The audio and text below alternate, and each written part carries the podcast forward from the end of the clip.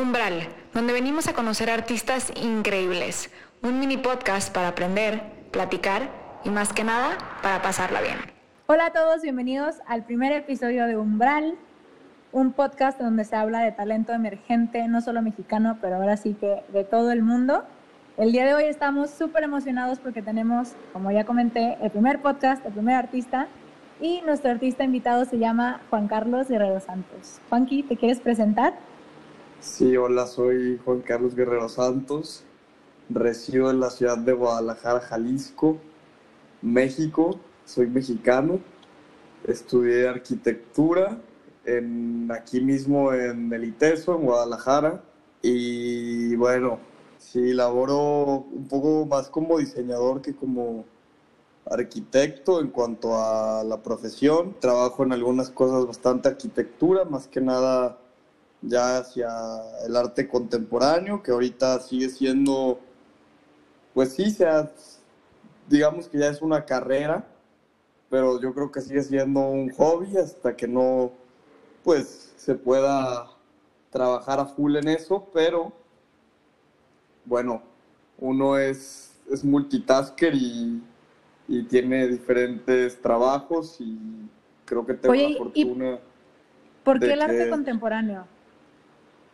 El arte contemporáneo, pues es, es un es se volvió pasión y pues rosa ya la profesión, ¿no? sí. Este Oye, cuéntanos, ¿cuánto tiempo llevas ya de que haciendo arte contemporáneo? Porque vimos que, bueno, a Juan Carlos lo publicamos ya hace ratito en la página de Umbral. Este, y hace poco estuviste en Chile, ¿no?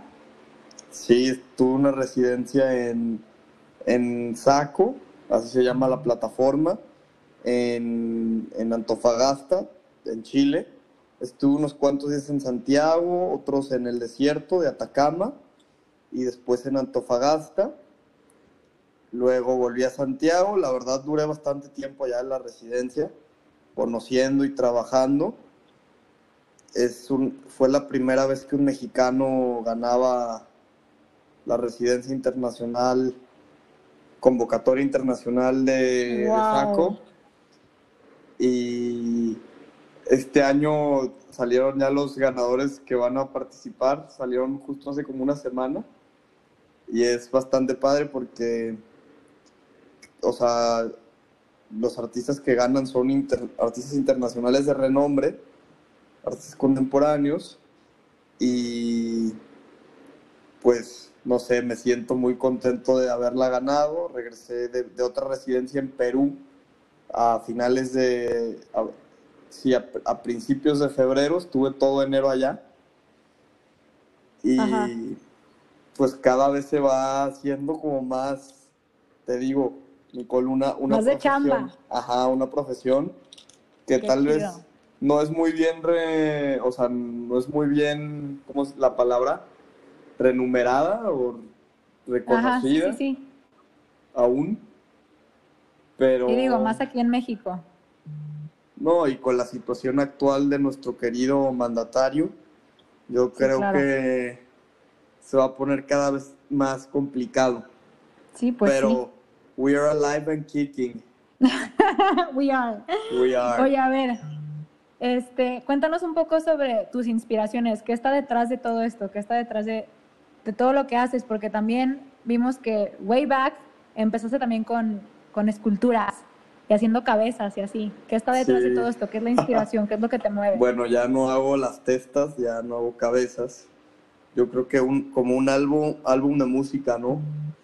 o como un, una novela de un escritor, o sea, la composición y la, o sea, la inspiración, la temática, yo lo veo como un álbum, ¿no? O sea, no es lo mismo el primer álbum de, de este, quiero usar una banda chida de ejemplo, no es lo mismo, no sé, a ver, la primera o sea, el primer disco de Nirvana al, al, disco antes de que se suicidara Kurt Cobain, ¿no? Sí, claro. O sea, usé también una banda muy trágica y tampoco no es lo, no es lo mismo lo que hace ahora Dave Grohl con Foo Fighters a lo que hacía con Nirvana, ¿no? O sea, y con Kurt Cobain, cómo va evolucionando pues el sonido y la composición de las canciones, etcétera, etcétera. O sea, no es lo mismo este las primeras sinfonías de Beethoven a las últimas, ¿no? Siempre hay una madurez en esto. Yo empecé como autodidacta en cerámica y en pintura sí recibía un apoyo bastante bastante que sigue vigente. Yo me acuerdo y las, me acuerdo las primeras de las palabras de, de, mi maestra de arte en la escuela. Y, pero no, no había horno para hacer cocción y llevar a la, a la cerámica una, a un estado más sólido. Ya después se hizo, o sea, se, se compró un horno en la escuela y se empezó a hacer la, cerámica, la, la, pasta se empezó a trabajar, comprábamos, pues se llaman churros, churros de pasta, estos cilindros de, de pasta a alta temperatura, pasta de baja temperatura, y yo estaba compitiendo por una por una beca o algo como que me llevara a SCAD en Savannah, Georgia. En la escuela me sacan de esta clase avanzada de arte y me, porque me hacían falta, falta créditos de tecnología y luego decidí que quería estudiar arquitectura, ¿no? O sea, no me dieron, no me dieron la, o sea, no me dieron la oportunidad en la, en la misma escuela, pero yo siempre había estado muy, muy, muy este, clavado por la arquitectura, o sea, como me llamaba. Y terminé estudiando arquitectura y pues he recibido, o sea, he llevado muy buena educación arquitectónica. Creo que eso me salva un poco. Tenía esta respectiva obsesión de que la maqueta fuera perfecta. Este, también tenía esta, o sea, en el, en el concepto tuve la suerte que un tío mío es arquitecto y me, muy importante en su rama y me fue llevando un mentor. Sí, un mentor que me fue llevando mucho de la mano en el, en el arte, en hoy no más, en el concepto de la arquitectura. Se nota que lo que te llamas el arte contemporáneo. en, el concepto de la arquitectura, porque hay que, hay que abarcar todo un contexto, luego se hace un concepto en sitio. O sea, la arquitectura definitivamente es un nivel más difícil, yo creo que para mí.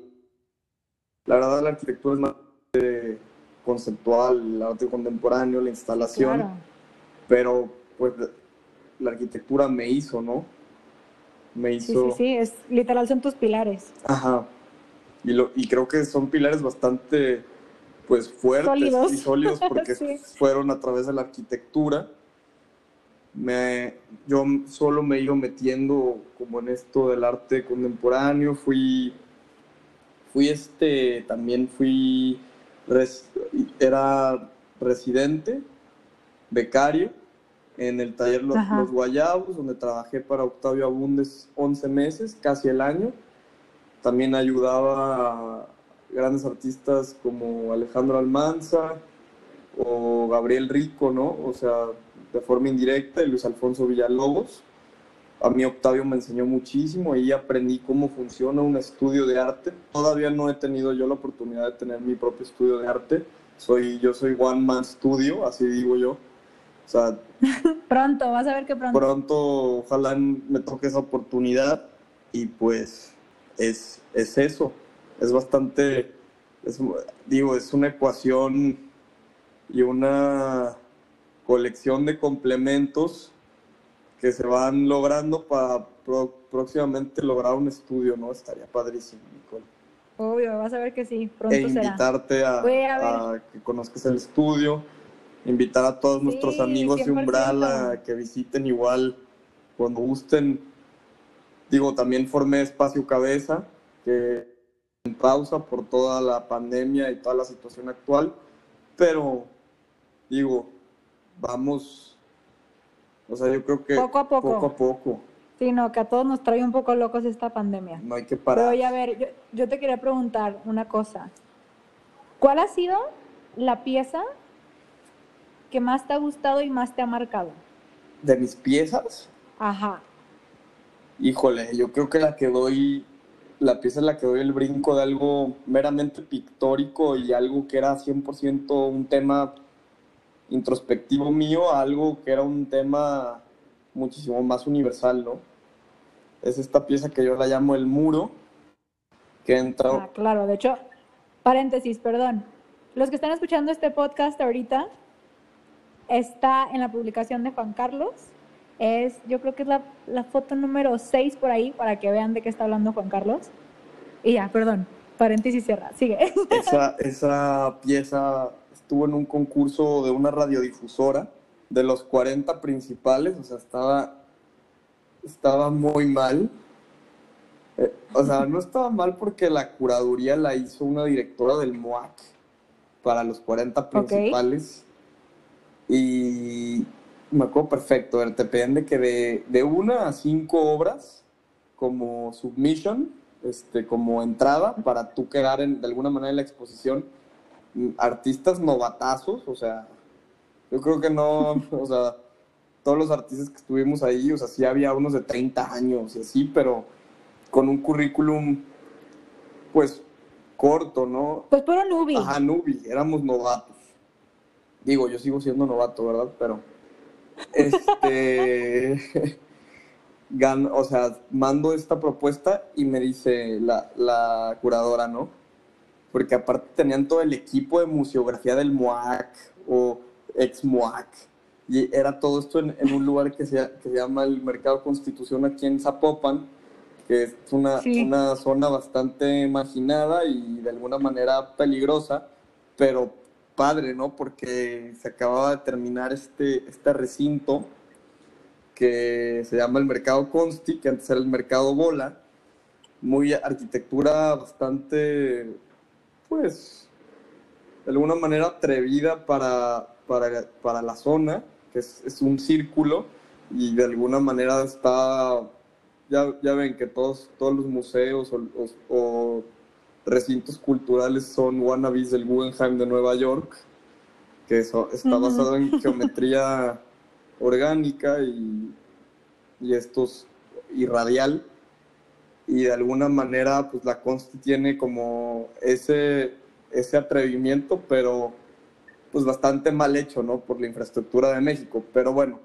se pone ahí el muro la primera vez y la única que se ha instalado con este es una novela de Jean-Paul Sartre que es un filósofo y y esta novela se llama El Muro, se abre, se abre en dos, en dos partes, o sea, la mitad de la novela, y dos ventiladores empujan una página que es un capítulo, eh, la página del capítulo donde empieza, o sea, perdón, la página donde empieza el capítulo de Eróstrato, que fue este personaje que sin querer queriendo incendió este, la, la séptima maravilla del mundo, como en esta especie de, de mitología. What? Entonces, el- la novela se llama El Muro, do- el libro abierto con las dos corrientes de aire empujándolo, levantan la página, levantan de alguna forma metafórica un muro, pero pues cada quien levanta los muros o los tira, ¿no? Entonces es por eso que es esta corriente de, Claro. corriente de aire. No sé, a mí esa pieza me gusta muchísimo, todo el mundo me la aplaudió muchísimo en la escuela, Sí, está muy yo era estudiante de la carrera todavía, iba por ahí de como a la mitad de la carrera arquitectónica. ¿En qué año fue esto? Esto fue en el 2017, a mediados.